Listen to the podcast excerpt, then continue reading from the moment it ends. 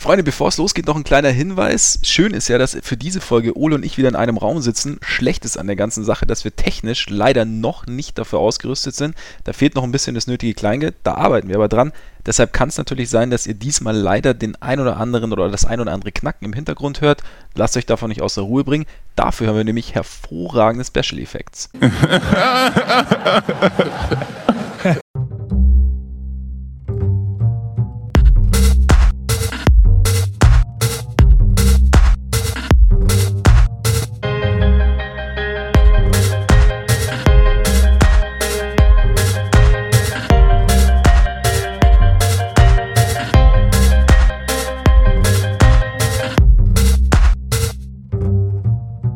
Freunde des gepflegten Körpersports, herzlich willkommen zu einer neuen Ausgabe unseres Korpiger Podcasts. Schön, dass ihr wieder dabei seid, dass ihr endlich wieder dabei seid. Wir haben euch ja letzte Woche eiskalt sitzen lassen. Umso schöner ist der Tag heute, weil, also erstens, wenn ich rausschaue, blauer Himmel. Zweitens, die NBA ist zurück. Media Days waren, Training Camps starten. Wir sind zurück, um über alles zu sprechen. Aber vor allem sitzen wir endlich mal wieder in einem Raum.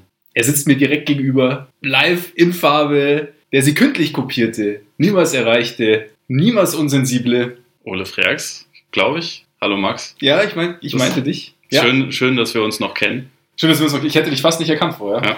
als wir uns im Türrahmen gegenüberstanden bei Ja. dir. Ja, ich bin das erste Mal wieder seit, ich bin, ich war vier Monate nicht in München jetzt. Das Krasse ist, also brutal krass, Moment. Wir müssen noch ein bisschen aufbauen. Wird es noch krasser, oder was? Es wird noch krasser, weil ich war nämlich in meinem ganzen Leben, also abgesehen von den ersten anderthalb Jahren, die ich nicht in München verbracht habe, mein ganzes Leben lang noch nie so lange nicht in München. Echt? Oder Umgebung, ja. Hast du nicht schon mal eine Weltreise gemacht? Ja, aber die hat nur dreieinhalb Monate gedauert. Ah, okay. Ja, siehst du? Also es ist knapp, aber ja. Und, Okay. und während meines Studiums war ich zwar nicht hier, aber war natürlich, nachdem Erlangen jetzt keine Weltreise ist, bin ich dann doch hin und wieder mal zurückgefahren. Dann, la- dann lass mich mal den Reinhold Beckmann machen. Wie fühlt sich das an? Du sollst doch nochmal drüber reden. Es fühlt sich schön an, wieder nach Hause zu kommen, als Ja. ich äh, in den Hauptbahnhof heute. Egal, machen wir weiter. Wir haben nämlich einiges vor Ja. heute. Also wir werden natürlich, wenn wir uns mit den Media Days beschäftigen, mit den Training Camps nur am Rande, wir werden uns selbstverständlich mit Jimmy Butler beschäftigen, der ja momentan das große Thema ist. Bevor wir starten, müssen wir aber noch mal kurz zurückschauen.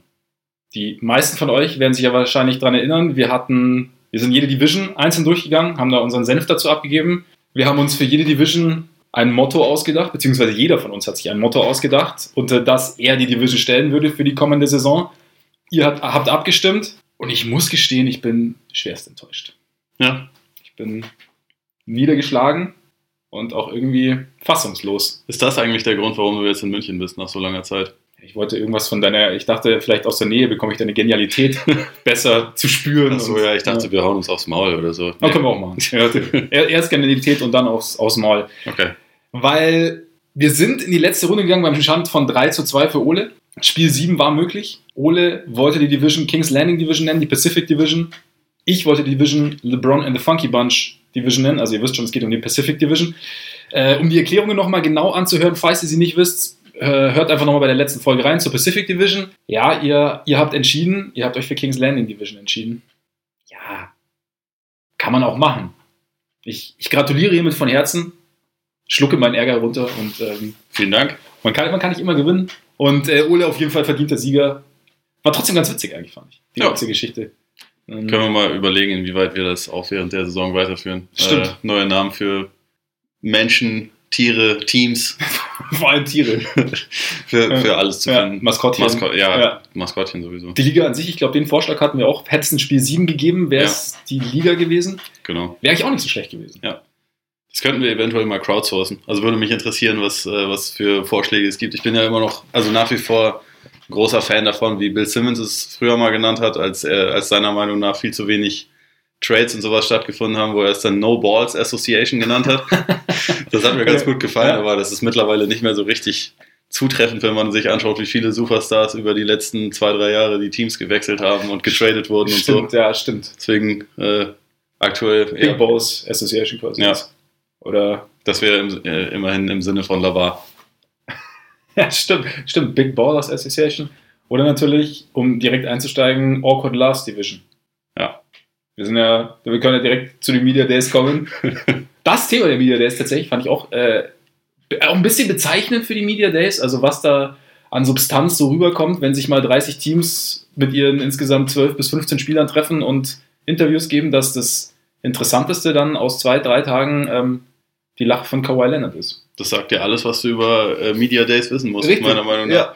Ich meine, du hast, du hast sowas oder, oder Enes Kanter, der sagt, wenn er an die Playoffs denkt, werden seine Nippel hart. Ja. Das ist ja auch nicht besser. Aber Nee. also das, das sind dann Nee. halt die Sachen, die, die dabei rumkommen. Ja. Und ich meine, die Lache von Kawhi, ich musste wirklich richtig laut lachen.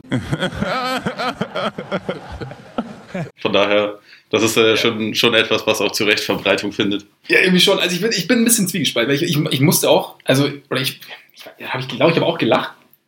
Ähm, ich habe dir auch relativ schnell geschrieben, weil es war, ich war auch so ein bisschen ungläubig, weil es halt, das, ja, es klang so nicht natürlich oder irgendwie so, als, als müsste er überlegen, ob er jetzt lacht, ob er jetzt wirklich lacht oder wäre er sich sicher.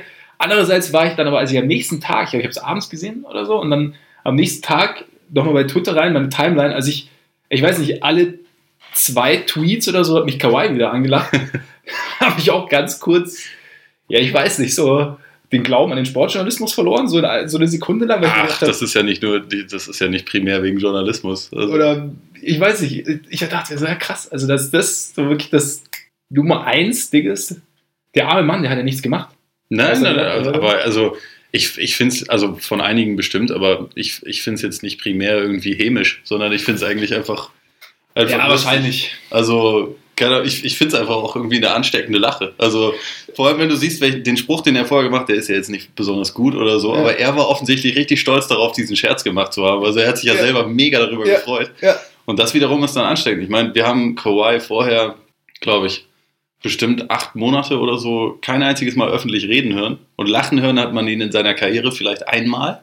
Ich glaube, es gab einmal ein Video aus ganz frühen spurs Genau, das von 2011 oder Ja, so, also ja. Ewigkeiten her. Und von daher, das dann so zu hören, das, das ist dann schon ein Moment. Also zumal, zumal du ihn ja als reservierteste Person der gesamten Liga kennt, Ja. den, den man wirklich, also ich glaube, die allermeisten Leute wussten ja vorher auch nicht, wie seine Stimme sich anhört, wenn man ehrlich ist. So, so Stimmt, selten, ja, wie er ja. überhaupt was gesagt hat. Und deswegen fand ich es irgendwie so der, das erste Mal seit vielen Monaten, dass man überhaupt was von ihm hört, dass da dann sowas bei rumkommt. Ja. Ich, ich finde es eigentlich eher cool. Ich Also, finde es auch cool. stimmt, Natürlich, ja. natürlich ist es dann irgendwie größer gemacht, als es, Ja. äh, als es sein müsste. Aber ich, also ich fand es einfach total witzig. Ja, aber ja, eben, sonst, sonst kam ja irgendwie auch nicht viel. Aber ich fand irgendwie, also ich fand es, es war auch irgendwie sympathisch. Also so das Ganze so, man hat so diese, seine Zurückhaltung wieder gesehen im ganzen Ding, seine, also so ein bisschen seine Unsicherheit, aber irgendwie hat er hat dann trotzdem, und ansteckend fand ich, habe ich Chris Vernon, das glaube ich gesagt, in der Ring NBA Show auch. Ja. Ich dachte, das stimmt eigentlich. Das ist schon irgendwie so ein bisschen, er hat auch gesagt, ja, es gibt so diesen einen Kumpel, wenn der lacht, dann lacht man irgendwie mit und Ja. das ist bei den Raptors jetzt vielleicht Kawaii. Muss es geben. Mu- Muss es auf Also jeden hat Fall. jeder in, seinem- in seinem Freundeskreis. Auch Ja. wenn, dass wenn die Lache sich extrem awkward anhört und äh, ja, einfach, einfach nur schräg klingt, Ja. aber das macht ja nichts. Ja, stimmt. Aber war irgendwie, ja, hat auch irgendwie, ja, es hat, hat, hat irgendwie sympathisch gemacht, fand ich. Was ist bei dir noch so hängen geblieben von den Media Days, außer Kawaii? Ja, also Kanter habe ich gesagt. Ähm, auf jeden Fall Dion Waiters. Äh, das Neue Schreibweise. die neue Schreibweise, das etwas fluffige Aussehen. Ja. Also gerade wenn man halt weiß, dass ähm, so die Heat berühmt dafür sind, dass sie jeden Spieler halt in Shape kriegen und, Mhm. äh, und halt extrem viel Wert auf Kondition legen und er ja auch sein, also vorletzte Saison sein mit Abstand bestes Jahr als Profi gespielt hat, dort, weil er ausnahmsweise mal richtig fit war. Dann hat er halt einen fetten Vertrag bekommen, hat sich letzte Saison irgendwann verletzt, ist ja auch jetzt nach wie vor nicht fit, also das darf man nicht vergessen, aber er nährt sich offensichtlich nicht unbedingt perfekt. Ist sehr fluffig geworden. Sehr fluffig geworden. Ähm, Ja. Und dass dann irgendwie, glaube ich, ein paar Stunden später auch ein Bericht kam, dass die Heat auch unabhängig von Jimmy Buckets dringend versuchen, Waiters per Trade loszuwerden. Das Was ähm, im wahrsten Sinne des Wortes schwerer Also- sein dürfte. Ohne Witz, ich stelle mir vor, wie Pat Riley so äh, und, und, und Spoelstra da beim, beim Training irgendwie sich alle Spieler mal angucken und dann kommt da so Waiters an und sieht halt so aus und denkt so, was zum Teufel. Das will ich auch. Wie ist das eigentlich so über den Sommer? Ich meine, die haben ja eigentlich wahrscheinlich nicht so wahnsinnig viel Kontakt. Also es muss ja dann teilweise, also ich weiß, ich weiß nicht, ob man sich dann regelmäßig sieht, so, so, so verantwortliche Spieler, Coaches. Veran Verantwortliche weniger. Also es gibt bei vielen Teams mittlerweile, dass es halt, dass die Spieler sich untereinander irgendwie ein bisschen organisieren und zumindest einige von ihnen irgendwie zusammen trainieren. Also bei die, die Rockets haben das jetzt zum zweiten Mal gemacht, dass sie sogar mit der ganzen Mannschaft irgendwie äh, schon lange vor dem Training Camp einmal zusammen quasi Urlaub gemacht haben und da angefangen haben Stimmt. zu trainieren. War auch Hoodie Mello wieder da, also diesmal war Genau. Hoodie Mello dabei. Genau, und äh, ich meine, Nowitzki war jetzt auch die komplette Offseason über in Dallas, hat Reha gemacht und da waren dann zwischenzeitlich war Barnes mal da, dann war Doncic schon relativ lange da, Kleber ja. war immer mal da und so. Aber das sind, ist halt alles inoffiziell. Also offizielle Teamtermine darf es ja gar nicht geben, mhm. bis, bis das halt losgeht mit, mit Training Camp und von daher, man wird sich sicherlich gelegentlich mal sehen, aber wenn, wenn Waiters jetzt eh verletzt ist, irgendwie, der kommt ja aus Philly, wenn er, wenn er über den Sommer in Philly wohnt und da vielleicht in seiner Reha gearbeitet hat bisschen, oder so. Bisschen Philly Cheesesteaks. Und Cheesesteaks gefuttert ja. hat, ne, dann, dann äh, weiß ich nicht, wie oft, wie oft Riley oder Spoelstra da dann Kontakt mit ihm haben. Ich stelle mir das halt so geil vor, weißt du, du siehst ihn halt dann irgendwie seit, wann waren sie raus, im Mai oder so? Ja, Ende April. Oder Ende April. Mai, ja. Du siehst ihn so vier Monate, siehst du den Kerl nicht und dann, dann kommt er auf einmal so, so leicht fluffig daher nach vier Monaten und du denkst so, nee. Also dieser Moment ja. einfach, weißt du, wenn er durch die Tür kommt und dann, dann siehst du das und denkst du so, Alter, echt. Ja, Waiters, schauen wir mal, ob der irgendwie in seinen, irgendwie in den Trade involviert wird. Ich möchte natürlich auch noch, sehr klar, auf die Bulls zu sprechen kommen. Natürlich. Zum, zum Media Day. Ähm, da ist nämlich genau das passiert, auch was du gesagt hast, was heißt passiert, aber die haben genau das gemacht, was auch die Rockets gemacht haben, nämlich irgendwie anscheinend schon zwei Wochen vor Training Camp alle getroffen, das komplette Team hat zusammen trainiert, weil wir ja davon sprechen, was uns gefallen hat bei den, bei den Media Days und das habe ich äh, sehr, sehr gern vernommen, mhm. weil gerade so äh, dieses junge Team und gerade auch so mit der Geschichte mit, mit äh, Dunn und, und Levine, die letztes Jahr nicht so wahnsinnig gut harmoniert haben und mit äh, Parker, der neu reinkommt, mit Markanen, der den Ball braucht, finde ich ich, ich, ich freue mich, wenn ich bei einem jungen Team so diesen, diesen Elan sehe und so diesen, diesen Blick fürs Wesentliche sehe. Also das stimmt mich auf jeden Fall irgendwie positiv. Und dazu noch das, äh, das Interview von Levine. Klar, ich meine, das mal, wenn sie auf dem Podium sitzen, dann versuchen sie natürlich immer irgendwie so gut und durchdacht wie möglich zu klingen. Aber ich fand, Levine hat einige, also ich glaube, er hat, er hat den Eindruck gemacht, als wollte er wirklich, also als wäre, wäre ihm daran gelegen, zumindest halbwegs eine Aussage zu treffen und hat dann auch ein paar ganz gute Sachen gesagt. Zum Beispiel hat er gesagt, äh, hat er erklärt, wo er Probleme hat äh, in, der Off in der Defense. Also er hat gesagt, er sei ein guter On-Ball-Defender. Weiß ich jetzt nicht, ob er da ein bisschen übertrieben hat, aber dass er vor allem Off-Ball-Probleme hat, dass er da äh, zu sehr, zu schnell den Fokus verliert und dann halt irgendwie Rotationen verschläft und Dafür, also ich finde es mal ganz gut, wenn ein Spieler irgendwie klar auch, auch Probleme benennen kann und mhm. ähm, hat noch dazu gesagt, also seine Rolle sei der eines der Go-To-Guys, nicht der Go-To-Guy. Also er ist jetzt nicht so er tut jetzt nicht so, hey, I'm the man und das ist jetzt mein Team. Finde ich auch, fand ich auch ganz, ganz angenehm und ja, er hatte ja so Geschichten. Ja, klar wollen sie irgendwann gewinnen, aber sie müssen jetzt die Basis legen und da fand ich eine ganz, ich fand es eine ganz runde Sache. Irgendwie das so, wenn man auch die anderen so hört, das, das scheint, sie scheinen zumindest Stand jetzt halbwegs in eine gute Richtung zu gehen. Ja, also gewisse, gewisse Selbsterkenntnis ist äh, ja. wichtig. Da, wenn wir schon dabei sind, auch äh, Mello, der Richtig. nicht nicht wie letztes Jahr Who Me äh, ja. gelacht hat auf die, ja. auf die Frage, ob er, ob er sich auch vorstellen könnte, von der Bank zu kommen, ja, sondern also ich meine, das haben wir uns ja auch eh gedacht, dass äh, als er sich den Rockets angeschlossen hat, dass er zumindest zumindest äh, nominell erstmal offen dafür ist, von der Bank zu kommen und so wie es jetzt aussieht, äh, also seit dem Media Day war ja zu lesen, dass wahrscheinlich äh, Eric Gordon in die Starting Five rückt und Mello von der Bank kommen wird, was ich ziemlich interessant finde. Also mhm ich fand Gordon in der Rolle ziemlich perfekt, die er letzte Saison hatte. Aber, Schon, du warst großer Fan, ne? Genau, aber sie wollen jetzt wohl ähm, Mello und Ennis so viel wie möglich miteinander, miteinander pairen, weil, weil okay. äh, Ennis der bessere Verteidiger ist und ich schätze mal dann in Verbund mit Chris Paul als primären Playmaker, der auch ein guter Verteidiger ist, mhm. während Harden sitzt. Also ich denke mal, dass Harden und Mello wahrscheinlich nicht, nicht mega viel Zeit zusammen auf, auf dem Court stehen werden und das, das finde ich ja. an sich auch sinnvoll. Also Finde ich auch, weil sonst hast du zu viele Lücken auf dem Flügel. Ja, du kannst da nicht mit mehr als einem ziemlich schwachen individuellen Verteidiger ja. äh, auflaufen, ja. würde ich sagen. Und von daher macht das Sinn und es ist, es ist auf jeden Fall mal ein Schritt in die richtige Richtung, dass, äh, dass Mello das auch anerkennt.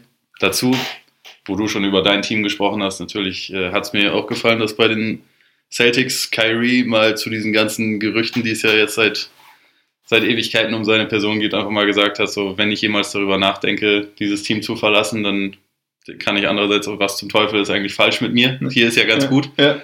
Finde ich positiv aus Celtics Perspektive. Ich meine, hat er ja auch recht. Also wenn man sich mal anschaut, wie das Team jetzt fit aussieht mhm. von den Celtics, dann musst du schon sagen, das geht halt in die richtige Richtung. Also zumal wir jetzt ja dann die, die Ansage im Prinzip bekommen haben, dass sie wohl mit dieser mit der erhofften fünf spielen werden, also mit, mit Horford auf Center und halt den Kyrie, Brown, Tatum und, und Hayward, also mhm. wirklich mit den fünf besten Spielern, so in der Starting Five, finde ich sehr, finde ich sehr interessant. Also gerade auch, dass Horford, der früher sehr ungern Center gespielt hat, dass er das jetzt akzeptiert. Ja, die Situation könnte nicht viel besser sein eigentlich. Nee. Und von daher finde ich gut, dass Kyrie, der ja, von dem wir wissen, dass er ein ziemlich schräger Vogel ist, der äh, seine etwas, etwas eigenen Ja. Ansichten hat, dass der das zumindest jetzt auch äh, anerkannt hat. Der finde ich auch. Ich, find's- also, ich habe auch das Teamfoto von der, von der Starting Five dann, als ich gesehen habe, so die Vorstellung, also wenn du sagst, irgendwie Kyrie auf der 1 und dann Horford auf der 5 und zwischendrin ist eigentlich irgendwie alles fluide. Also Ja. die anderen drei, da ist dann halt mal, weiß ich nicht, Tatum mal auf der 2 oder mal äh, vielleicht sogar Hayward vielleicht mal auf der 2, aber es ist halt einfach, das ist, jeder kann alles verteidigen, jeder Ja. kann alles offensiv auch spielen und ja, und dann hast du halt auch diese Bank dazu, die ja auch gar nicht so schlecht ausschaut, wenn man da mal Allerdings, ähm, mit Scary Terry und Marcus Smart, Daniel Tice, Aaron Baines, Morris, ja. Brad, Brad Wanamaker. Ja, mal, richtig. Was, was, was der in der NBA reißt, Ja. bin ich auch gespannt Bin ich auch drauf. sehr gespannt. Ist ja ja schon ein richtig geiles Team. Also ich fand auch sehr cool, dass, dass Kyrie sich da. Ich meine, im Endeffekt hat er ja das einzige, was er noch hätte, hätte offensiver formulieren können, wenn er gesagt hätte, ich, ich verlängere auf jeden Fall. Ja. Das wäre eigentlich so das Einzige gewesen, weil so klingt es schon so, als wenn jetzt nichts, ich meine, wer weiß, was über die Saison passiert, ob sie sich jetzt auf einmal gar nicht leiden können, was jetzt nicht wahnsinnig wahrscheinlich ist, aber mehr hätte er, also so offensiver hätte er nicht formulieren können, dass er, dass er irgendwie bleiben will. Da finde ich es halt dann ganz witzig, wenn wir dann wieder an die Knicks zurückdenken, habe ich mir dann halt, habe ich ja vorher auch schon gesagt, kurz gesagt, das ist, ist wahrscheinlich der typischste New York Knicks-Move, den man so machen kann, in meinen Augen, ist zu sagen, wir erklären jetzt den Free Agent und den Superstar zum Nummer 1 Ziel, der in der besten Situation aller potenziellen Free Agents ist. Oder? Ja, vor allem an, an 1 und 2 sind ja Durant und Kyrie. Durant ist auch in keiner schlechten Situation. ja. Aber ich meine, klar, man, man muss ja irgendwie schauen, welche Spieler sind denn, wo, wo kann man zumindest ein bisschen die Fantasie haben. Und bei Kyrie ist es halt, du wusstest halt, okay, der ist ein schräger Vogel. Deswegen, ja, vielleicht. Ja, ja. Aber andererseits hast du natürlich recht. Der Realismus, ja, ich meine, klar kann es immer noch passieren. Er weiß, wie gesagt, er weiß, was sich da im Laufe der Saison tut, aber ja, also ich meine, ja, der Realismus geht mir dann halt so ein bisschen. Ich meine, Durant ist, ich ich fände Durant sogar theoretisch noch wahrscheinlicher, weil, weil ich mir bei ihm vorstellen könnte, dass er irgendwann hat er auch diese Aussagen getroffen, kommen wir ja gleich noch dazu mit Def- Defensive Player of the Year und, und Warriors kriegen keine individuellen Auszeichnungen, die mag ja keiner, dass er dann sagt, okay, ich, ich brauche noch mal eine andere Situation, um einfach meinen persönlichen Stellenwert vielleicht wieder ein bisschen, Ja, genau. bisschen zu steigern. Hatten wir auch schon mal drüber gesprochen. Ja. Also ich gehe davon aus, dass, dass der sich irgendwann sein eigenes Team wieder sucht. Ja. Also wer weiß, vielleicht sind es die Knicks, könnte ich mir auch vorstellen. Könnte sein. Oder halt die Bulls. Oder die Bulls, aber meinst du, meinst du, er kann sich gegen Jabari dann behaupten? Oder? Er ist Hometown Hero, Jabari, da wird es natürlich wird's kompliziert, aber so als Sixth Man, den Award hat er ja auch noch nicht. Ist was dran, da gibt es dann endlich wieder ein bisschen Wertschätzung. ja, genau. Nee, aber deswegen fände ich jetzt Durant theoretisch sogar noch, noch, noch wahrscheinlicher als, als. Das ist natürlich auch irgendwie meine Meinung, aber da, ich habe mir nur, als ich das gelesen habe, damals so, bis jetzt Number One Target der Knicks, dachte mir so, okay, gut, viel Glück. Ja, nee, ist was dran. Vielleicht kriegen sie ja deinen Lieblingsspieler. Also nicht Lauri, sondern Jimmy Butler. Jimmy Butler. Ja, kommen wir gleich noch zu, vielleicht geht da was, wobei er, er, würde ja gerne hin. Ich sehe es noch nicht ganz. Hast du sonst noch ganz kurz, um die, um die Media Days abzuschließen, was, was waren so sonst noch so, dann gab es noch so ein, zwei Sachen, die dich Ja, über, über die Lakers muss man wahrscheinlich, äh, also es, es war mal wieder sehr unterhaltsam, wie sie die, ähm, die es gibt ja immer diese Gruppenfotos und Ja. ich fand es halt sehr geil, wie sie das, wie sie das gruppiert haben, so dass du einerseits LeBron mit den, mit den Jungen hast, also mit Ja, Ingram, Ball und Kuzma und dann hast du halt die vier, ich weiß, ich weiß nicht, wie man sie nett nennen sollte, die, die vier äh, Leute mit, mit fragwürdigem Ruf, mit Rondo, Beasley, äh, McGee und, und Lance. Ja. So äh, auf einem Foto natürlich, da, die, die von, den, von der NBA, die da die Fotos machen, wissen natürlich auch, was sie da tun. Ja, so, ist, ja, ja, klar. Das, ist alles, das lässt sich alles verkaufen. ja. Und da weißt du halt, dass du das Meme-Team auch auf einem Bild haben musst. Und Definitiv. das, das Interview, was Beasley gegeben hat, ist halt auch legendär gewesen. Sensationell mit, ähm, was, was, sind, was, was sind die Aussichten oder so, oder, oder worum geht's? Und er so, ja, nächstes Spiel und ja, wo kommen sie dann hin? Ja, in der Zukunft oder wie was? Ja, das ist einfach, einfach völlig wirr. ja. Er wollte nicht. Nee. Er wollte, er wollte, glaube ich, bewusst keine, keine Prognose abgeben. Ich fand es noch ganz witzig, als dann irgendwie gefragt wurde, ich weiß nicht, war es sogar in die äh, TNT oder, oder über, über Social Media, wie man die, die vier, das Meme-Team nennen würde quasi, und LeBron dann kommentiert hat, Mud, das? Misunderstood, underappreciated, determined. Ja, ganz toll. Also Le halbwegs LeBron ist teilweise schon cheesy, muss ich sagen. Ja, also, ja. das ist, äh, aber gut. Er, er wird ja jetzt auch Schauspieler. Ja. Beziehungsweise ist ja schon Schauspieler, er hat ja schon. Ach ja, ganz kurz deine Meinung zu Space Jam 2. Ich finde es ehrlich gesagt, was ich nicht verstehe, ist, also eigentlich ist es geil, einen Film mit Bugs Bunny quasi zu drehen, kann ich schon, das kann ich schon nachvollziehen. Und Space Jam ist geil. Aber warum er jetzt was macht, was Michael Jordan schon gemacht hat, Das verstehe ich nicht ganz. Also warum er jetzt nicht, nicht irgendwie mal was Eigenes sucht. Andererseits, wenn er einfach Space Jam geil fand und sagt, er hat jetzt halt Bock auf Space Jam 2 und er hat die Möglichkeit, es zu machen, fair enough. Also das passt ja auch gut. Aber also ich hätte jetzt, wäre jetzt, mein, mein Antrieb wäre jetzt eher gewesen, okay, ich mache irgendwas anderes. Also irgendwas, Ja, ich weiß nicht. Also ich meine, er, er macht ja ganz viele, ganz viele Sachen irgendwie. Also se- seitdem er jetzt nach LA gegangen ist, natürlich nur wegen sportlicher Ja, Perspektive, klar. hat er ja schon 700 neue Showformate irgendwie produziert oder, oder auf den Weg gebracht, Ja. verkauft und so. Also er ist da ja mega aktiv. Ja. So, ähm, deswegen, ja, Space Jam 2 brauche ich jetzt auch nicht zwingend, ehrlich gesagt. So, ich, ich bin ja nach wie vor, auch wenn, auch wenn der in Basketballkreisen ja oft mal etwas kritisiert wird, ich fand Space Jam einfach nur geil, den echten. Absolut. Aber ich brauche davon kein Remake. Ich meine, ich kann den alten sowieso mitsprechen, da brauche ich kein neues. Aber ja, es wird halt wie alles, was er macht, irgendwie sich ziemlich gut verkaufen. Und von daher. Ich meine, er fängt halt auch auf einer guten Basis an, was das Verkaufen angeht. Also weißt du, ich meine, die Space Jam Franchise in Anführungszeichen ist ja schon, klar. hat ja schon einen Namen. Das heißt, mit seinem, seinem Namen zieht es natürlich dann noch besser. Also ich werde mir auf jeden Fall anschauen. Aber wie gesagt, ich hätte ich vielleicht, ich weiß nicht, ich hätte ich hätte es geil gefunden, wenn er irgendwann so, so, so, so im Stile von einem 80er-Jahre-Actionfilm irgendwas gemacht hätte. Hätte ich total geil gefunden. Ja, Sowas wie Last Boy Scout oder sowas.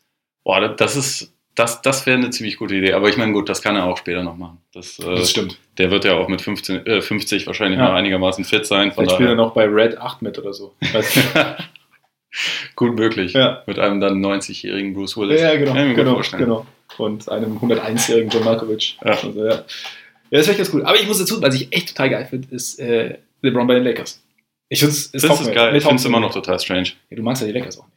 Ja, ich habe aber nichts gegen die. Lakers an sich. Also, ich meine, klar, diese Rivalität, aber an sich bin ich jetzt nicht unbedingt gegen die Lakers und ich bin auch absolut nicht gegen LeBron. Ich finde es einfach immer nur noch total ungewohnt. Also, ich, Ey, ungewohnt finde ich es auch, aber mit, der, mit der Zeit wird es sicher auch besser, aber es ist, es ist einfach strange. Also, auch gerade wenn du, wenn du halt diese ähm, eine, dieser eine Reporter zum Beispiel, der ihn dann fragt, was er eigentlich tun muss, um von der Lakers-Fan-Basis irgendwie Mhm. akzeptiert zu werden. Ich sage, kein, also bei, bei keiner anderen Franchise auf der Welt würde man so eine dämliche Frage bestellen, Das ist richtig, gestellt ja. bekommen. Also, das ist auch diese, ja, da haben wir auch schon mal drüber geredet, so mit den, ähm, mit den Die Hard Kobe-Fans, Ja. die nicht wollen, dass da jetzt ein neuer, geiler Spieler ist, der Ja. vielleicht sogar noch besser ist als Kobe. So, das, ja, irgendwie ist es ist komisch. Ich muss, ich muss mich da noch dran gewöhnen. Ja, Aber es wird, es wird natürlich ein fetter Zirkus. Ja, nee, ich habe ich hab nur vorgedacht, ich meine, ich, ich war auch nie Lakers-Fan, ich werde es auch nie werden, aber ich habe mir dann vorher im Zug auch so überlegt, irgendwie dann so die Vorstellung, so dann, du, also man, ich weiß gar nicht, wie ich drauf kam, irgendwie so, welche, welche, welche Teams man sich so anschaut. Und dann letztes Jahr Lakers mit, mit Lonzo war halt irgendwie ganz interessant mal, aber jetzt dieser, okay, jetzt rücken sie wieder mehr in den Fokus und irgendwie finde ich schon, habe ich auch schon ein paar Mal gesagt, irgendwie, ich finde die NBA einfach interessanter, wenn so, so Teams und Franchises wie die Lakers oder die, auch die Knicks oder die Celtics einfach groß sind, aber weil das halt so diese ganze Historie, die dahinter steckt, einfach ja, irgendwie mehr, oder sagen wir mal, mich einfach mehr bewegt dann. Also da Ja. ist einfach mehr, mehr Emotion drin oder mehr Ja, sehe ich auch so. Mhm. Die Sixers würde ich da auch noch mit reinnehmen. Sixers, genau, richtig. Ja. Die Bulls selbstverständlich auch. Ähm, ja, Entschuldigung, dürfen wir in dem, in dem Kontext niemals vergessen. Ja, die Spurs können wir da auch mit reinnehmen mittlerweile, aber sie haben einen verloren, was sehr, sehr komisch aussieht. Ja, äh, Tony Parker im Hornets-Trikot sieht Ja. aber vollkommen albern aus. Ja. Ja, vor allem weil der Kontrast halt auch. Also ich meine, immer abgesehen ein anderes Trikot, aber von schwarz zu türkis. Also es ist halt einfach, ist, er hätte ja auch irgendwie, weiß ich nicht, gesetztere Farben nehmen können. Irgendwie. Die Raptors waren jetzt rot, die haben ja auch ihre schwarzen Trikots. Aber Nee, das, das nee, irgendwie zu den, zu den äh, Netz hätte er wechseln können. stimmt. Dann wär's, Das wäre farblich sogar fast Ja. genau gleich. Ja. Nur ein bisschen schöneres Design, wenn man ehrlich ist. ja, sie müssen sind halt nicht auf diese Spore angewiesen, dass die irgendwo zu sehen Ja. ist. Ja, aber es war schon komisch, Parker irgendwie im anderen Trikot zu sehen. Ja, total. Das wird auch die ganze Saison über komisch sein. Ja.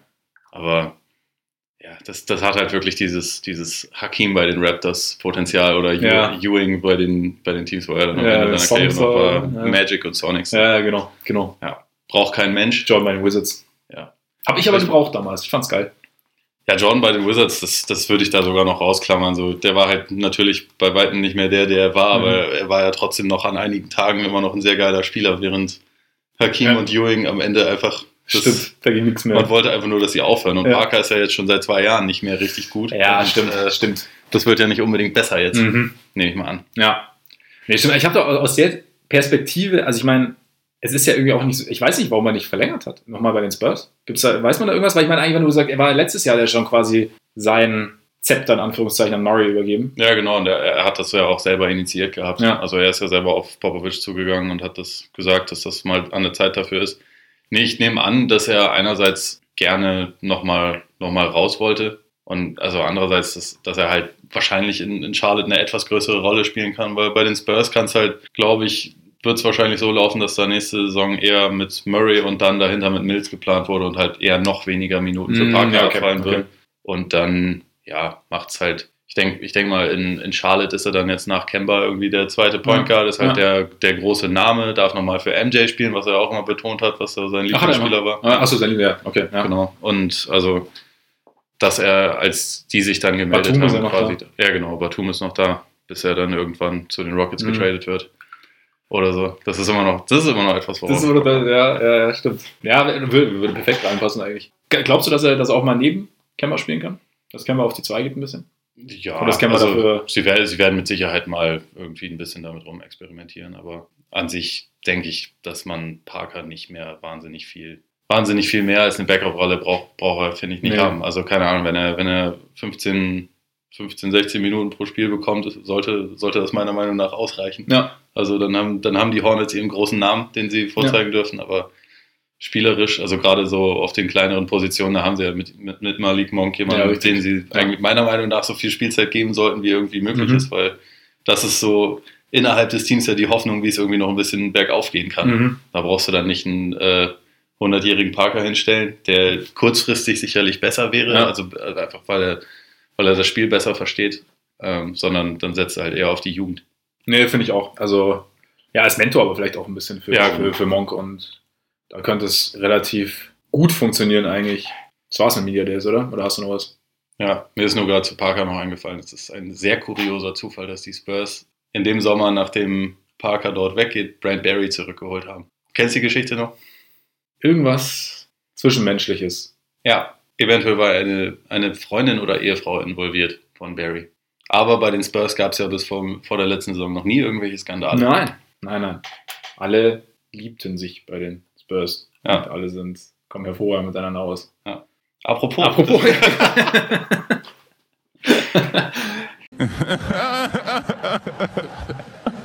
Jimmy Butler Jimmy Butler. und Minnesota Timberwolves. Da ist auch sehr, sehr viel Liebe im Spiel. Mhm. Ja gut, die meisten von euch werden es mitbekommen haben. Trotzdem ganz kurz vielleicht noch die Ausgangslage. Also Kollege Butler hat nicht mehr so wahnsinnig viel Lust auf Minnesota und auch seine Teamkollegen. Man sagt, also die Gerüchte gibt es ja schon lange, dass es da irgendwie mit, mit Towns und auch mit vor allem Wiggins nicht so gut funktioniert. Und ähm, anscheinend hat es aber so nach dem Playoff aus, hat es angeblich so, so richtig angefangen, dass er sich schon gedacht hat, so, wow, da geht irgendwie nicht viel. Dann gab es ja dieses äh, Meeting, beziehungsweise es gab Gerüchte, es gäbe ein Meeting, dann hat Butler ja irgendwie über Social Media rausgelassen.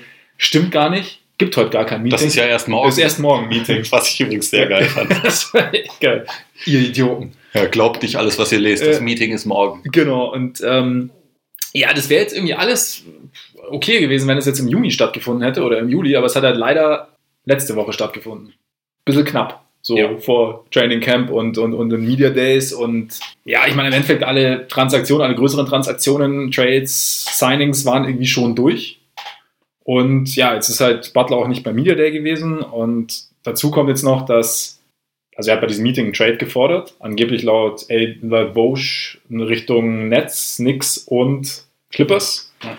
Und Tom Thibodeau will ihn aber nicht traden und sagt, er versucht ihn zu überzeugen. Besitzer Glenn Taylor will ihn aber angeblich traden, um halt noch irgendwie Gegenwert zu bekommen. Und jetzt weiß die Liga nicht, wie es jetzt wirklich aussieht, wen sie kontaktieren soll. Es ist alles ein bisschen verfahren irgendwie. Ich tue mich ein bisschen schwer, was aus dieser Situation gerade zu machen. Also du weißt, mir fehlt es jetzt eigentlich nicht an Sympathie für Jimmy Butler. Ja. Aber ich weiß nicht, ich finde irgendwie, ich weiß, irgendwie verhält er sich, ich finde auch schon länger, also auch schon zu Chicago, zu Bulls Zeiten, verhält er sich irgendwie, ja, ich weiß nicht, ob es jetzt komisch ist oder, oder, oder sehr, sehr ich-zentriert sozusagen. Ein bisschen dievenhaft. Bisschen dievenhaft, ja. Ich, ich meine, warum sagt das nicht früher?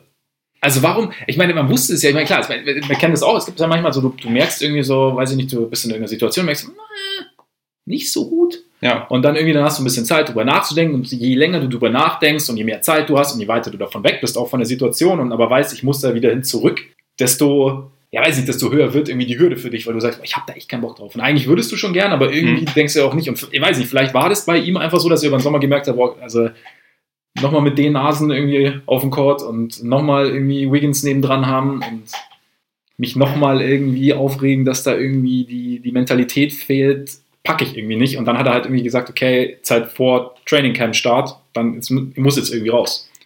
Ja, also ich, ich, ich finde auch, dass er sich da äh, nicht ideal verhält. Also in Chicago konnte ich es noch relativ gut verstehen, weil das Front Office da mit ihm einfach auch nicht gut umgegangen Ja, ist. richtig, stimmt. In Minnesota habe ich es jetzt auch über die letzte Saison schon nicht unbedingt immer verstanden, wie, wie er sich da öffentlich präsentiert hat und so. Aber was jetzt diesen Sommer angeht, würde ich ehrlich gesagt sagen, dass ich da die Schuld schon auch bei den Wolves, also gerade bei Thibodeau sehe, weil die Anzeichen, dass es auf sowas hinausläuft, hattest du den ganzen Sommer über. Also wir haben vor zwei Monaten schon darüber gesprochen. Äh, es gab da schon Gerüchte und also überleg mal, von wem in den äh, diese Berichte dann kamen, dass, dass Butler gerne mit Kyrie zusammenspielen will, äh, zusammenspielen will und woanders hin will, dass er fed up ist mit Wiggins und Towns. Das kam halt höchstwahrscheinlich über seine Berater. Also diese Sachen wurden ja lanciert. Und dass es dieses Meeting dann jetzt gab, das sehe ich, also natürlich kann man da Butler auch einen Vorwurf machen, dass er nicht von vornherein halt irgendwie klare Ansagen Mhm. macht. Man kann aber auch sagen, okay, selbst vielleicht eher sich drum bemühen, also vielleicht eher das mal klären, also auch gerade wenn seine, also sein, seine Hoffnung scheint ja nach wie vor zu sein, diese, äh, diese Situation noch irgendwie zu reparieren. Aber dann kannst du halt nicht den ganzen Sommer über ignorieren, dass es halt diese, diese Gerüchte die ganze Muss Zeit einen gibt. Kontakt suchen wahrscheinlich. Genau. oder? Ja. Da muss halt, also so Tipps muss dann zumindest mal FaceTime und, und äh, ihn und Butler dann mal äh, creepy angrinsen Ja. oder so über, über den Bildschirm und da zumindest irgend, also vielleicht hat er gelegentlich mal versucht, Kontakt aufzunehmen, aber an sich musst du das dann halt forcieren. Also man kann das ja nicht ignorieren, wenn der beste Spieler anscheinend den zweitbesten Spieler und Wiggins nicht leiden kann. Sag ich mal. ja, das ist, also das, das hilft ja niemandem. Was machen wir eigentlich, wenn, wenn Wiggins jetzt auf einmal den Sommer genutzt hat, um sich komplett einmal um 180 Grad zu drehen und jetzt sein Potenzial erruft? Dann zollen wir ihm Respekt. Guter Ansatz. Also äh, ich, ich habe den ja noch nicht zu 100% abgeschrieben, Mhm. aber es ist Ja. andererseits, ja, es ist halt einfach ein bisschen spät dran mittlerweile und er hat sich über die Jahre, die er in der NBA ist, eher rückläufig entwickelt. Das, Ja, das stimmt. das muss man halt so benennen. Ich sehe trotzdem weiterhin gewisse Fähigkeiten und sehr großes Potenzial, deswegen sollte man vielleicht nicht komplett abschreiben, aber muss dann halt auch erstmal kommen. Nee, auf jeden Fall. Also ich sehe es schon ähnlich, also dass, da- dass äh, Tipps sich vielleicht eher hätte mal bemühen sollen oder mal irgendwie, ich meine, gut, wir wissen ja nicht, was, was jetzt abgelaufen ist, aber ich glaube aber schon, dass er irgendwie auch dachte, also A, aufgrund einfach seiner Beziehung zu Butler, die er ja selber hat, Ja. ähm, B, auch irgendwie aufgrund des übrigen Teams, also so, wir reden ja immer ein bisschen so lustig über die Timberwolves, aber ja, also er kennt, man kennt sich, wobei jetzt natürlich Rose und Butler, das war ja in Chicago auch nicht immer so einfach. Also vor allem als Butler dann auf einmal kam und Rose irgendwie eigentlich schon noch der Mann im Team war, aber permanent verletzt war. Das war ja. Das Ja, mit Deng wüsste ich jetzt auch nicht. Deng war ja auch im Endeffekt irgendwann deswegen entbehrlich, weil Butler sich so krass entwickelt hat. Ja, das stimmt. Und nicht jeder liebt ehemalige Bulls so sehr wie Tom Thibodeau. Ja, also vielleicht liebt äh, Butler ehemalige Bulls Gar nicht so sehr, Also, ja. also Taj auf jeden Fall, aber bei den anderen aber kann jeder liebt Taj. eben. Also- aber bei den anderen wäre das jetzt nicht verbrieft, Ja. meiner Aber bei. Deng, ich meine, Deng und Butler, die auch gut zusammen funktionieren. Ja, schon, aber Also, ich weiß nicht, ob da dann irgende- irgendeine Bitterkeit existiert, weil die Bulls waren ja damals, also die Spieler und auch Dips waren ja schon ziemlich wütend, als Deng dann, äh, als er, als er gegangen wurde, wobei war. genau. Ich Also komme jetzt gerade nicht mehr ganz genau auf die Situation, wie es jetzt damals war, aber es, es, wurde, glaube ich, damals auch eher in die, in die Richtung interpretiert, okay, hm, wir schenken jetzt so ein bisschen ab. ja, Also es war jetzt nicht so, okay, wir haben jetzt hier, den- wir haben jetzt Jimmy Butler in der Hinterhand, deswegen bist du entbehrlich, sondern es war eher Mhm. so, ja, boah, jetzt Bros wieder verletzt, jetzt ist gerade eh egal. So ein Okay. bisschen, glaube ich, so war es damals. Ähm, nee, aber ich glaube, ja, also, Thibodeau hat wahrscheinlich tatsächlich damit gerechnet, dass Butler irgendwann kommt und sagt, so, Freunde, nee, ich will nicht mehr. Und entweder ihr gebt mich jetzt ab oder ich bin nächsten Sommer weg und dann habt ihr halt drei junge, künftige, absolute Superstars verloren und nichts, habt nichts mehr dafür. Ähm, von daher, ich weiß nicht, also ich glaube halt, ich glaube, es ist nicht einfach, das, die richtige Situation für Jimmy Butler zu finden. glaube ich auch nicht. Also ich glaube, als, als Spieler, also er, ich, er ist auch ein spezieller Spieler, aber er, er ist schon auch verdammt gut. Man, muss, man, man Ja. vergisst auch immer ein bisschen, wie gut die Wolves eigentlich mit ihm waren letztes Ja. Jahr. Also da, ähm, keine Ahnung, gibt es auch ein bisschen Zahlen, wie sie mit ihm 62,7% Win Percentage, ohne ihn 43,5% und ähm, sie waren Dritter im Westen, haben wir schon mal geredet gehabt drüber. Von daher, es hat ja irgendwie funktioniert und ich könnte mir vorstellen, dass das äh, Thibodeau auch da so ein bisschen drauf gebaut hat. So nach, nach dem Motto so, klar, Playoffs hab- war da nicht mehr gut und ohne ihn war es nicht gut, aber er war nicht fit. Sie haben den Rhythmus verloren gehabt, aber bis er sich verletzt hatte, war ja alles gut. Ja. Und, und, wenn wir ehrlich sind, also gerade zu dem Zeitpunkt jetzt eine bessere sportliche Situation wird Butler für die kommende Saison nicht finden. Also dieser ja. Quatsch von wegen, mir geht es nur um Gewinn, das braucht er ehrlich, also schon gar nicht nach diesen drei Teams, die er da ursprünglich vorher ja, genau. ja, braucht er niemandem mehr erzählen. Ja, ja, das stimmt, das stimmt. Also da, was ich in, der, in, der, in dem Zusammenhang ziemlich interessant finde, dass er zwei Teams nennt, die, die zwar über ein gewisses Talent verfügen, die aber junge Spieler ihr eigen nennen. Sehr, sehr junge Spieler, bei denen du nicht weißt, wie bei denen so die Einstellung ist. Also nehmen wir jetzt mal zum Beispiel die Nets mit äh, D'Angelo Russell zum Beispiel. Der gilt ja jetzt auch nicht zwingend als, als der Riesenehrgeizling. Was überhaupt kein Problem ist. Ich meine, jeder ich meine, die ist, haben halt, also, aber die haben halt, also was, das haben die drei Teams auch gemeinsam, dass sie halt nächste Saison alle Kohle haben. Das ist, ja. äh, das spielt da natürlich auch mit rein. Aber äh, keins von den Teams hat sportlich die Perspektive kurzfristig, mhm. die jetzt Minnesota hätte. Ja. Und Butler wird ja auch nicht jünger, also es ist jetzt auch nicht so, dass er irgendwie ein, zwei Jahre jetzt abschenken kann, und, um dann irgendwie anzugreifen. 29 ist er jetzt, ne? Ja, er ist 29 ja. geworden gerade. Seinen neuen Vertrag will er dann mit 30 unterschreiben. Und er hat halt relativ viele Thibodeau-Saisons schon auf, ja. dem, auf dem Tacho. Und also, relativ viele Verletzungen auch schon gehabt tatsächlich. Eben, also ja, also es ist, es ist, es ist, eine komische Situation. Aber ich, also ich meine, er ist halt einfach, er ist schon ein spezieller Charakter. Also ich meine, ich glaube, wir kennen alle mittlerweile seine, seine Geschichte. Also, dass er damals irgendwie von seiner, von seiner Mutter rausgeschmissen wurde und dann irgendwie bei Freunden unterkam, bei denen dann aufgewachsen ist. Und ich meine, sowas prägt natürlich. Also das ist halt was, das, das können wir, glaube ich, dann so aus der Ferne oder auch als jemand, der das nicht erlebt hat, glaube ich, kann man das gar nicht nachvollziehen, was du, was sich dann, wie das deine Persönlichkeit beeinflusst und, und, mhm. und, und, sehr, vor allem, wenn du dann dir halt alles dann irgendwie so, so hart erarbeiten musst und dann halt jemanden siehst, vielleicht sieht er auch Towns und Wiggins, die halt mit so viel Talent theoretisch gesegnet sind und sagt sich, Freunde, wenn ihr euch jetzt den Arsch aufreißen würdet, dann wäre der so unfassbar gut, warum macht ihr das nicht? Also, ja, das ist vor allem, das sind zwei Nummer 1 Picks, er kam so, äh, also er dagegen kam so in die Liga als jemand, der sich jede Minute verdienen musste. Genau. Das, das clasht dann natürlich auch ja, relativ leicht, ja. wenn du da so zwei hast, die schon mit 16 irgendwie als potenzielle Superstars galten ja. und er so jemand ist, der den mit 16 eigentlich noch niemand auf dem Radar hatte. Ja. Das, das passt dann natürlich nicht ganz einfach zusammen. Oder ich meine, auch Thibodeau ist ja jemand, der eigentlich ein Quereinsteiger ist. Er hat nicht selber gespielt, wie man an seiner Physis auch erkennen kann. Mhm, ja. äh, ist halt irgendwie über Videostudium, Defensivcoach, Assistant Coach und so hat er halt so diesen Weg gemacht und ist ja jetzt aktuell, auch wenn wir, glaube ich, an diesem Beispiel alle mal wieder erkennen, äh, dass es GM und Coach nicht in Doppelfunktion mhm. geben sollte, ist aktuell ja immer noch eine der mächtig, mächtigsten Personen in der NBA und hat sich da halt auch so hochgearbeitet. Ja. Und so jemand wie er und Butler, die haben dann natürlich eine komplett andere Mentalität, glaube ich, als so klassische Nummer 1 äh, Picks. Ne? Ja, also ich, ich kann mir schon, also ich glaube schon, dass das irgendwie ein Faktor ist. Ich glaube, dass das halt einfach schwieriger macht. Also auch gerade, wenn, wenn wir jetzt von den jungen Nummer 1 Picks oder den, den jungen hohen Picks reden, die einfach auch eine ganz andere Prägung haben, glaube ich, heutzutage, als also soll es gar nicht über früher als besser oder so darum gehen, sondern einfach so, dass ich einfach die. Prägung heute andere ist. Schade, hatte ich. Na, ich meine, es ist so, ja, aber nein, aber also da glaube ich dann, dann, dann, wenn jemand so in Anführungszeichen oldschool ist wie Butler, dann ist dann der, der Clash wahrscheinlich noch größer. Und ich meine, ich habe ja in dem Kontext fand ich finde ich es auch mal ganz interessant, wenn ich das immer höre, weil ich, habe, ich durfte ja Butler mal interviewen, als wir damals in Chicago waren. Ja. Und da habe ich auch, ich meine, ich war natürlich nervös, weil er war auch damals schon mein Lieblingsspieler, obwohl er damals, das, das war noch der 12 Punkte Rollenspieler Jimmy Butler. Aber was ich festgestellt habe, also er war jetzt überhaupt nicht, er war jetzt überhaupt nicht unangenehm oder so. Aber er hat, es gibt ja so Persönlichkeiten, die dich so ein bisschen einschüchtern. Mhm. Also weißt du, so ein bisschen, vielleicht auch so eine, naja, erstmal so die, jemand anderem jetzt gar nicht aus Boshaftigkeit, sondern einfach so aus, weiß nicht, Prägung her, so, so eine, eine gewisse ja, Skepsis gegen, äh, äh entgegenbringen. Mhm. Und so hatte ich es bei ihm auch so den Eindruck. Und ja, dadurch hat, hat, habe ich auch, das war glaube ich eines der von mir schlechtest geführten Interviews jemals. Also ich habe dann am Ende, glaube ich, auch eine Geschichte draus gemacht. Es war gar kein Interview dann, sondern ich habe eine Geschichte draus gemacht mit Exklusivstimmen. Und klar, da kam auch noch dazu, dass ich ihm in der Kabine stand, in der auch Michael Jordan früher stand, was mich natürlich äh, auch leicht beeindruckt, Jimmy Butler.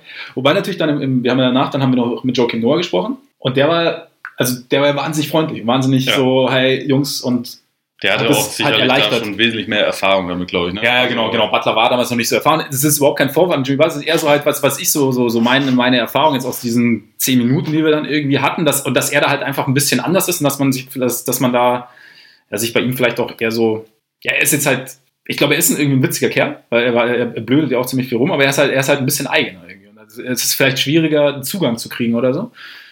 Und es hat dann, jetzt muss ich noch ganz kurz dann die Anekdote erzählen, weil ähm, das war, das hat dann der ganzen Geschichte von meiner Seite aus die Krone aufgesetzt, als ich dann, wir hatten ja vorher mal, das war die Zeit, als die äh, Trikots mit Ärmeln mhm. gerade eingeführt wurden, als die NBA dann äh, meinte, es wäre eine gute Idee oder Adidas meinte, es sei eine gute Idee und äh, LeBron James hatte kurz davor sich darüber beschwert, hatte glaube ich auch einen Game Winner gegen die Hornets oder so äh, daneben gesetzt und es war halt so, es ging, war halt so, die hat gesagt, diese Ärmel, das nervt ihn halt einfach irgendwie.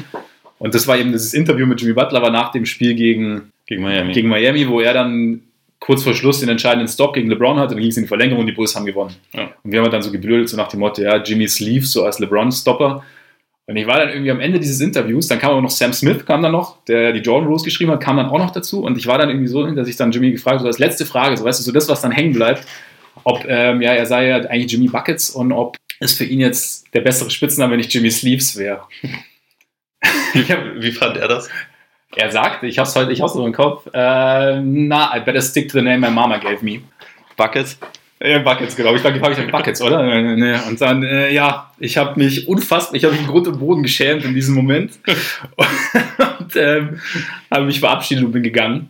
Bedankt und äh, ja, genau, das war so meine, meine Jimmy Butler-Erfahrung. Aber wie gesagt, ich glaube, dass es deswegen halt einfach so ein bisschen, ein bisschen schwierig ist, ein Team zu finden. Und ich glaube auch, dass, dass ein junges Team nicht zwingend der passende Ort für Jimmy Butler ist. Glaube ich, ich würde ihn, also ich würde ihn nicht, wenn ich GM wäre, ich würde ihn, wenn ich ein talentiertes Team hätte, würde ich ihn, wäre er nicht der Superstar, hinter, hinter dem ich her wäre. Nee, ich auch nicht. Also ich, ich würde auch meinen, dass er wahrscheinlich so jemand ist, der extrem gerne und viel darüber redet, wie hart er arbeitet und wie tough er ist und so. Und also vielleicht braucht er dann so eine Organisation um sich herum, wo die Leute auch alle so ein bisschen den Stock im Arsch haben und so diese, diese glorifizierte Oldschool-Mentalität, mhm. wenn wir das jetzt so nennen wollen, haben. Und also deswegen hat es mich ehrlich gesagt auch gewundert, warum nicht ursprünglich direkt auf seiner Liste Miami ganz oben stand, weil so ähm, Spoelstra und gerade mhm. Riley, die kennst du halt so als die Oldschool-Vertreter, glaube ich, abgesehen von Tips in der NBA, die halt voll den Wert auf, auf äh, harte Arbeit, auf immer, immer fit sein, immer, immer hasseln und stolz und überhaupt ja. die Udonis Haslam seit fünf Jahren durchschleppen, damit er irgendwie diese Kultur als, als Person rüberbringt, ja. nicht um irgendwie zu spielen, sondern einfach nur um da zu sein während sie so Leute wie Alonso Morning und Joan Howard ja auch weiterhin in ihrer Organisation haben, ja, genau. um genau das rüberzubringen. Eigentlich ist das ja so fast schon ein natürlicher Fit. Deswegen hat es mich jetzt auch nicht überrascht, als dann jetzt durchkam, dass Jimmy sich dann überlegt hat, an sich, da wäre er auch nicht schlecht. Also das ist momentan sein Favorit heißt zumindest. Ja, genau. Und das, das passt ja auch hundertmal besser als diese anderen drei Teams, über die wir gerade gesprochen haben. Ja, aber irgendwie, aber so, das Ceiling des Teams ist dann aber auch nicht wahnsinnig hoch, oder? Nö, also meine, aber welch, halt welches Team, ähm, was jetzt ein super hohes Ceiling hat, würde denn aktuell Sinn machen? Ich sehe nicht so viele. Also ich, ich meine, Toronto dann einen Trade für Kyle Lowry oder was? Wirklich? Also sehe ich irgendwie aus, aus Toronto-Sicht ehrlich gesagt kaum. Sie hätten, natürlich, sie hätten natürlich ihre beiden Stars geopfert für zwei Spieler, die die besser sind, die besser aber sind, die aber eventuell auch nächstes Jahr weg sein können. Ja. ja das wäre wär ein ziemlich großes Risiko. Wobei natürlich ein Flügel aus Jimmy Butler und Kawhi Leonard Wäre schon eklig. Wäre schon ziemlich eklig. Definitiv. Nee, und also, wenn, wenn Houston, was ich ja auch nach wie vor noch nicht abgeschrieben habe, irgendeinen kreativen Weg findet, sich da äh, einzuschalten, ja. dann, okay, dann, dann gibt es eine Situation ja. mit einem wirklich hohen Ceiling. Aber Wobei ich bei Houston aber so ein bisschen das Problem sehe, dass die sich ja, da haben wir ja auch schon ein paar Mal drüber geredet, sie haben sich zwar für sich gut verstärkt, aber ich wüsste, also sie haben halt diese, diese Spezialisten geholt oder Rollenspieler geholt, wo man sagen kann, okay, die, diese in Houston können die ihre Rolle finden. Aber ob man die jetzt zwingend bei einem anderen Team dann so sieht oder zumindest einen großen Wert bei einem anderen Team sieht, sodass dann irgendwie ein Jimmy Butler dabei rumspringt. Also ich finde, ich glaube, da müssen sie schon sehr, sehr kreativ werden. Ja, und wahrscheinlich müssten sie halt irgendwie Gordon mit loswerden und ich finde Gordon für ihre Identität eigentlich ziemlich wichtig. Mhm. Deswegen würde ich den ungern loswerden an ihrer Stelle. Und so jemand wie Knight kannst du natürlich jetzt den Timberwolves nicht. Man kann zwar viele Scherze über Thibodeau machen und welche äh, Kackspieler man ihm unterjubeln kann, ja. aber ich glaube, ich glaub, so, so hart sind wir dann doch. Hätten sie Kirk Heinrich, sähe es anders aus. Hätten sie Kirk Heinrich, sähe es anders aus. Wenn sie sich an einem Drei-Team-Trade äh, irgendwie um Joachim Noah bemühen können, ja. dann ist das natürlich ja. auch noch ein Szenario. Aber nee, es sind da einfach nicht wahnsinnig viele Teams. Ich sehe auch bei den Heat jetzt nicht das Knallerangebot, was sie machen können. Aber. Wer müsste mit rein in deinen Augen? Josh Richardson muss eigentlich auf jeden Fall mit rein. Aber der ist so halb vom Tisch, oder? Oder zumindest wollen sie. Anscheinend am Anfang hat Miami das wohl signalisiert, dass der vom Tisch ist. Aber also ganz ehrlich, wenn sie, wenn sie den nicht verfügbar machen wollen, dann können sie können sie auch lassen. Können sie eigentlich auch gleich vergessen, mhm. weil meiner Meinung nach Minnesota hat jetzt relativ wenig Verwendung irgendwie für Dragic. Winslow würde ich an Minnesota Stelle noch mhm. ganz gerne haben. Aber ansonsten sind da jetzt auch nicht super viele Spieler. Olinik vielleicht noch, aber dann musst du halt auch wieder noch einen anderen äh, etwas größeren Vertrag irgendwie mitbewegen, weil Olinik halt viel, viel verdient. Mhm. Also ich fände es ganz interessant, den reinzunehmen, weil ich den, also weil der halt einfach gut ist Ja. und weil der, glaube ich, auch den, den Wolves helfen könnte. Aber für den Preis muss man halt schauen, dass man das irgendwie funktionieren äh, lässt. Aber gehört der nicht zu den Spielern, die Heat halten wollen eigentlich? Ja, es eigentlich sind schon. relativ viele, ja. Eigentlich schon. Vielleicht Aber ich meine, Tyler Johnson irgendwie aufnehmen, wenn bei dem wollen die Heat ja so ein bisschen loswerden oder vielleicht noch ein bisschen. Ja, Tyler Johnson ist auch, also an sich kein schlechter Spieler, aber für 19 Millionen. Nee, eben genau, Jahr, das, also genau, das halt, dass man halt dann irgendwie sagt, was, was drumherum macht. Also dass die, dass die Heat quasi einen von den Guten abgeben müssen, aber dann halt noch Teil, die, die, die Wolves noch Tyler Johnson oben drauf nehmen. Ja, das Weil sie auf Problem dem ist, Flügel sowieso nicht groß besetzt sind. Ja, das Problem ist, die, die Wolves bestehen aber anscheinend ja drauf, dass in jedem Butler-Trade sie auch äh, der wiederum genauso einen Kackvertrag hat, Mhm. auch noch mit, mit abzugeben. Was es dann schon wieder schwieriger macht, um, wenn man irgendwie sagt, okay, wir hängen jetzt hier irgendwie was mit dran. Deswegen gibt es ja aktuell auch so die Spekulation, dass das wohl mit einem dritten Team nur funktionieren kann. Mhm. Also entweder mit Sacramento oder Phoenix dann. Wobei Sacramento das einzige Team ist, was jetzt, glaube ich, aktuell noch 11 Millionen Cap Space Mhm. hat, also was relativ problemlos was, was absorbieren könnte. Ja, die müsste man dafür dann wahrscheinlich mit einem Pick entlohnen. Und Miami hat eigentlich nicht wahnsinnig viele Picks zu Mhm. verschenken, deswegen es ist nicht so ganz einfach. Aber also an Wolves Stelle würde ich eig- eigentlich auf Richardson und Winslow fast beide bestehen, weil Ja. Ich meine, Dion, Dion Waiters und Andrew Wiggins in einem Team wäre natürlich auch Weltklasse, muss man ja. dazu sagen. Ja. Ich glaube, dann äh, verbrennen meine Augen von innen. Äh, und da kann sich dann jeder freuen, der nicht zufällig äh, Timberwolves-Fan ist. Ja.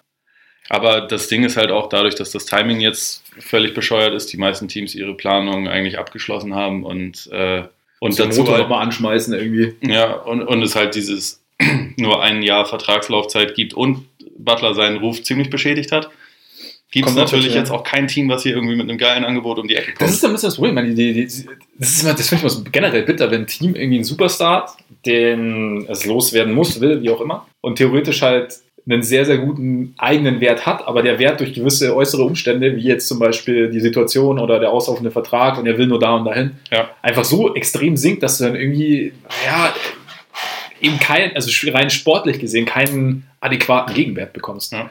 Was ich zum Beispiel, also was ich wirklich Du kannst, es kann jetzt auch sein, dass du sagst, das ist Quatsch. Aber was ich nicht uninteressant fände, ich habe einmal kurz gelesen, die Blazers würden auch irgendwie so ein bisschen gucken. Und ob man nicht ähm, relativ fast straight up ähm, CJ McCollum reinpackt, Butler und dann eben Jeng und dann könntest du und dann noch Myers Leonard dazu. Würde, würde funktionieren von den Gehältern her. Ich habe ich hab mal die Trade Machine wieder angeschmissen und Okay. wieder die Kindergartenversion ausgepackt und äh, vier Spieler geht, geht nicht. Wenn ich jetzt, also einfach weil, habe ich ja auch schon ein paar Mal gesagt, ich gern sehen würde, wie Lillard mit einem defensiv starken Part Mhm. zusammenspielen würde, weil ich auch glaube, dass Lillard und Butler von der Mentalität her gut zusammenpassen würden.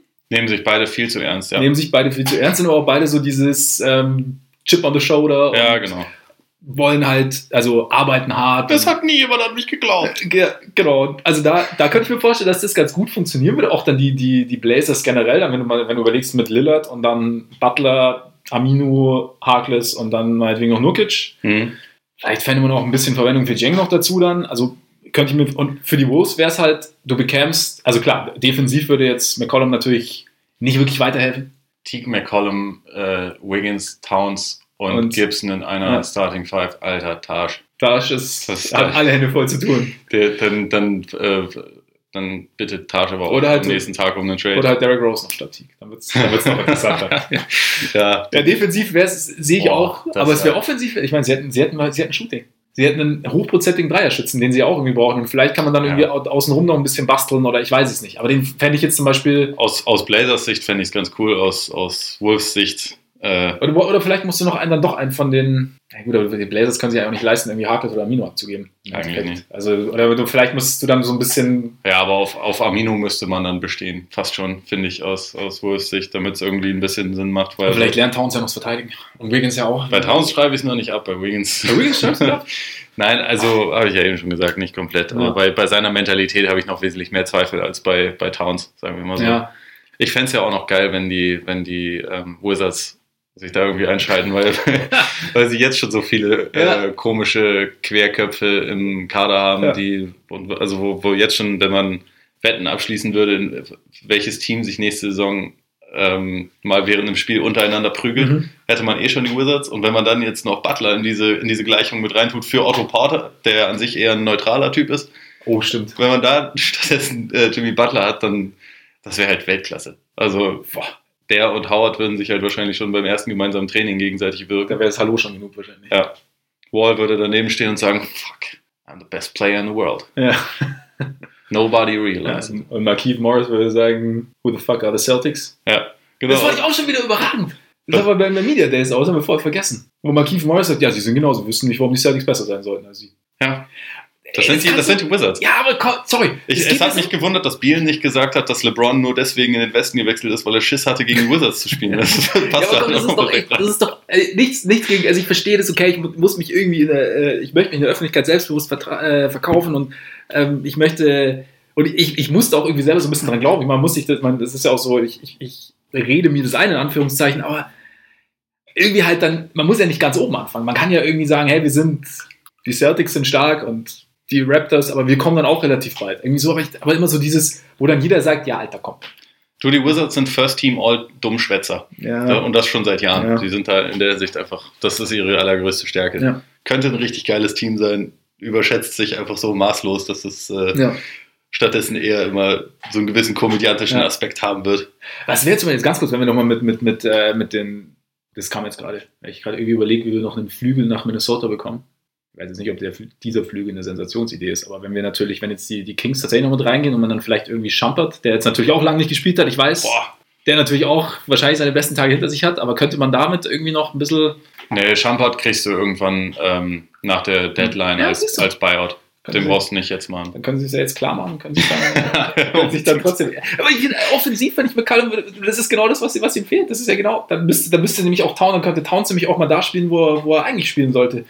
Ich sage jetzt nicht, sie müssen es machen, ich sage nicht, dass irgendwie, irgendwie fällt nicht so, ich finde es irgendwie, als hätte seinen Reiz. Das ist eine nette Träumerei. Aber ich, ich, ich sehe es nicht. Die Defense ist zu schwach. Die Defense ist halt echt. Also wenn du. Ja, aber du hast halt auch auf der Bank nichts, ne? Ne, Du hast halt, nee, nee. so richtig. Also ein Bollwerk machst du nicht drauf. nee. Aber äh, nur mal ganz kurz zu äh, Thibodeau. Meinst du, wie lange ist er da noch im Amt? Kriegt er die ganze Saison noch?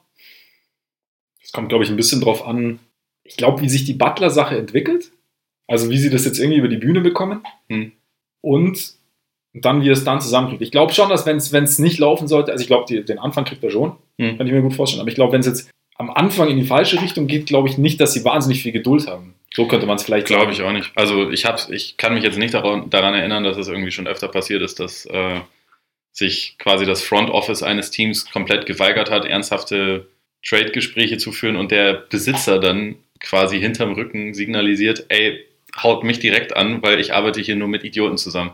So, das, das habe ich, das habe, äh, kann ich mich nicht daran erinnern, dass Ja. das schon mal, schon mal in der Form so passiert ist. Ja.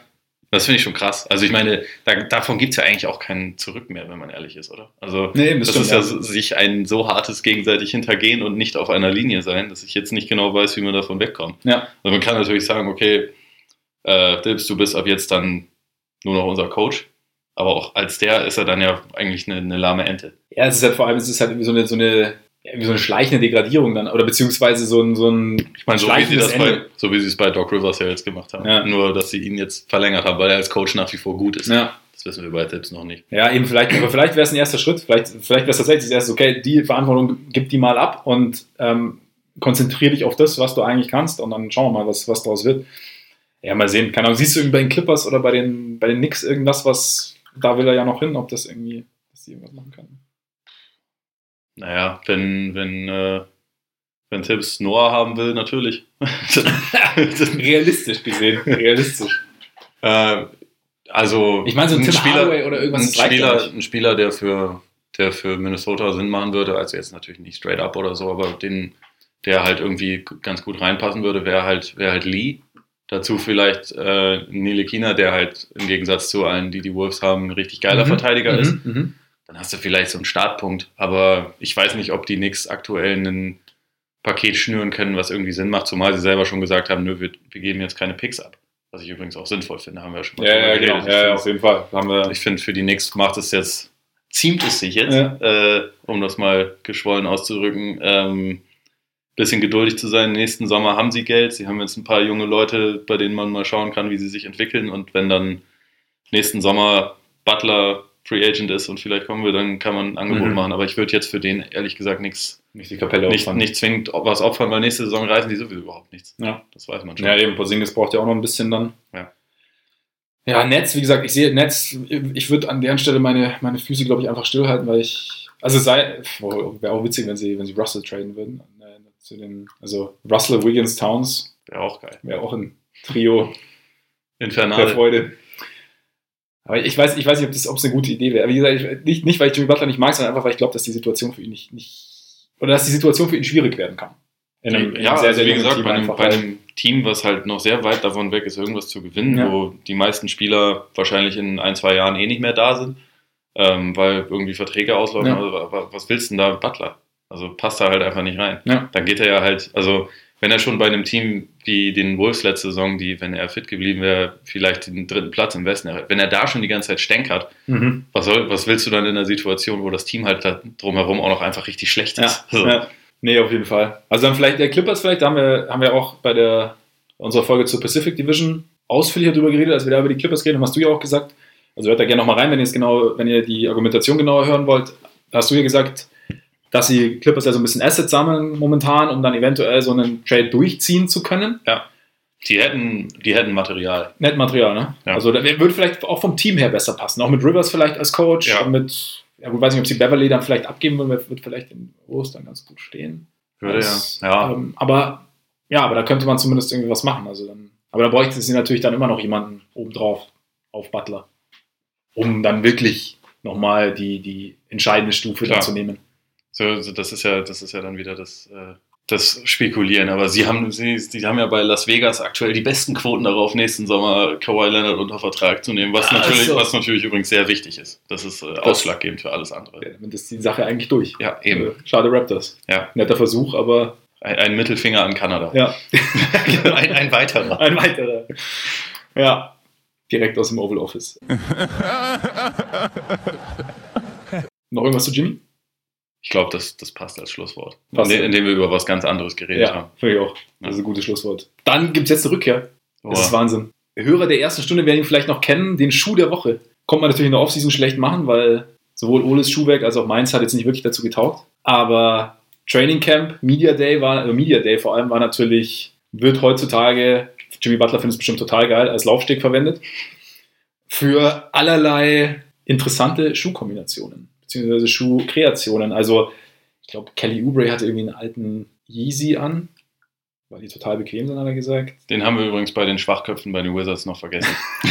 Aber mach weiter im Text. Okay, ja, richtig. Ähm, dann Lance Stevens natürlich auch ganz stark, aber letzte Saison habe ich den auch schon öfter im Schuh der Woche gehabt. Der hat äh, sich den Air Jordan 18 schön in Lakers Farben designen lassen mit seiner eigenen Trikotnummer und äh, weiß nicht, war Born Ready drauf? Ich glaube Born Ready oder Lance, ich weiß nicht genau. Auf jeden Fall seine eigene Player Edition. Wer aber natürlich wieder sensationell vorne mit dabei war, PJ Tucker. Das ist, glaube ich, der, der Sneaker-Gott der NBA. Der hat es nämlich irgendwie geschafft, zwei Player Editions von Mike Bibby zu bekommen. Und die waren jetzt das Air, äh, Jordan 12, war jetzt spektakulär, schwarz-rot und weiß-rot war es, glaube ich, also mit, mit äh, Bibi-Einstickerei. Die Frage ist halt bei, bei PJ Tucker immer eher, wo kriegt er das Zeug her? Also es ging, glaube ich, so weit tatsächlich, dass Michael Jordan ihn schon mal gefragt hat, irgendwann direkt, wo er denn diese Jordans her hätte. Und ich glaube, wenn, wenn du diese Frage von Michael Jordan gestellt bekommst, dann hast du es in Sachen Schuhe auf jeden Fall geschafft. Ja. Deswegen äh, PJ Tucker auf jeden Fall ein Schuh der Woche. Auch natürlich, weil übrigens, habe ich das früher mal erzählt, ich hatte meine, äh, zu Schulzeiten meine E-Mail-Adresse habe ich nach Mike Bibby benannt. Ja, Mike Bibby, äh, m.bibi10. Okay, interessant. Ähm, ja, war ein großer Mike. Ich, auch, ich besitze auch ein Mike Bibby-Trikot tatsächlich von den Kings damals noch. Das war auch eine geile Truppe Ja, damals. das war- also da, da war ich auch äh, so eine Art Fan. Ja. Also mit, mit Weber vor allem. Ja, mit Weber, genau. Vlade damals auch noch in guter Position sitzt oder in guter äh, Funktion. Und Bibi, genau, ich war großer Bibi-Fan auf jeden Fall. Deswegen habe ich mich natürlich noch mehr gefreut. Was ich auch sehr interessant fand, war DeAndre Ayton, beziehungsweise Marvin Bagley, glaube ich auch. Und äh, die führen nämlich so ein bisschen die, das, das Puma-Comeback in der Basketballwelt an. Nämlich Puma, äh, die waren jetzt raus seit boah, Anfang 2000er, glaube ich, oder Ende 90er. Da haben sie noch äh, Vince Carter unter Vertrag gehabt damals. Also Vince Carter war so der letzte große Puma-Athlet in der NBA und jetzt sind sie zurück und haben den Puma Clyde Core Disrupt rausgebracht, der an den Puma Clyde, so einen der legendärsten Puma-Sneaker erinnert, der damals Signature-Schuh von Ward Clyde Frazier war. Heute tatsächlich, der Schuh ist von der, von der, ich mag den eigentlich, also von der Form her ganz gerne, weil er ziemlich oldschoolig daherkommt, aber sonst ein bisschen, sonst halt sehr knallig mit Orange und Gelb. Was ich an der ganzen Sache spannend finde, Carter damals hat gesagt, er hat so ein bisschen Probleme im Fuß gehabt. Also der, die Schuhe waren nicht so perfekt fürs Basketball und jetzt bei Aiton war es jetzt auch am Anfang, mussten sie auch noch mal ein bisschen nachbessern, haben sie jetzt anscheinend gemacht.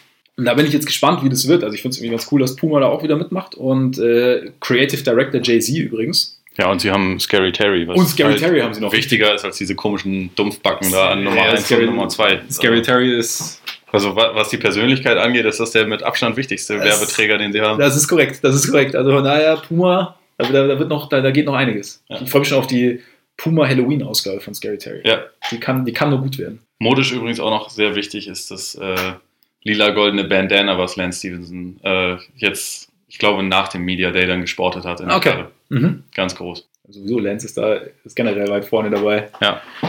Ja, das war's jetzt halt, äh, die, die Rückkehr des Schuhs der Woche vom Media Day. Und es wird es natürlich in der Preseason, werden wir uns das anschauen. Und, oder ich, mir, Du machst es ja, verfolgst es ja eher am Rande, ja. ne? Dann freust dich auch wieder jede Woche drauf. Und Klar. dann sind wir damit eigentlich auch am Ende angekommen. Aber wir wollen natürlich nicht aufhören, ohne euch zu versprechen, dass wir, nachdem wir jetzt zwei Wochen raus waren, jetzt nur ein paar Tage raus sind. Wir kommen nämlich am Montag schon wieder und da lohnt sich richtig reinzuhören. Wir werden nämlich jetzt, jetzt zusammensetzen, nachdem wir jetzt schon gegenüber sitzen, werden wir das auch nutzen und ein kleines Paket für euch schnüren für die kommende Saison paar, ein paar Ideen arbeiten, ein paar Ideen ausarbeiten, die wir so haben, um die ganze Geschichte noch ein bisschen runter zu machen, noch ein bisschen interessanter, spannender für euch, noch ein bisschen mehr Eindrücke zu geben, ein bisschen mehr Mehrwert noch, nicht nur unser Gesabbel.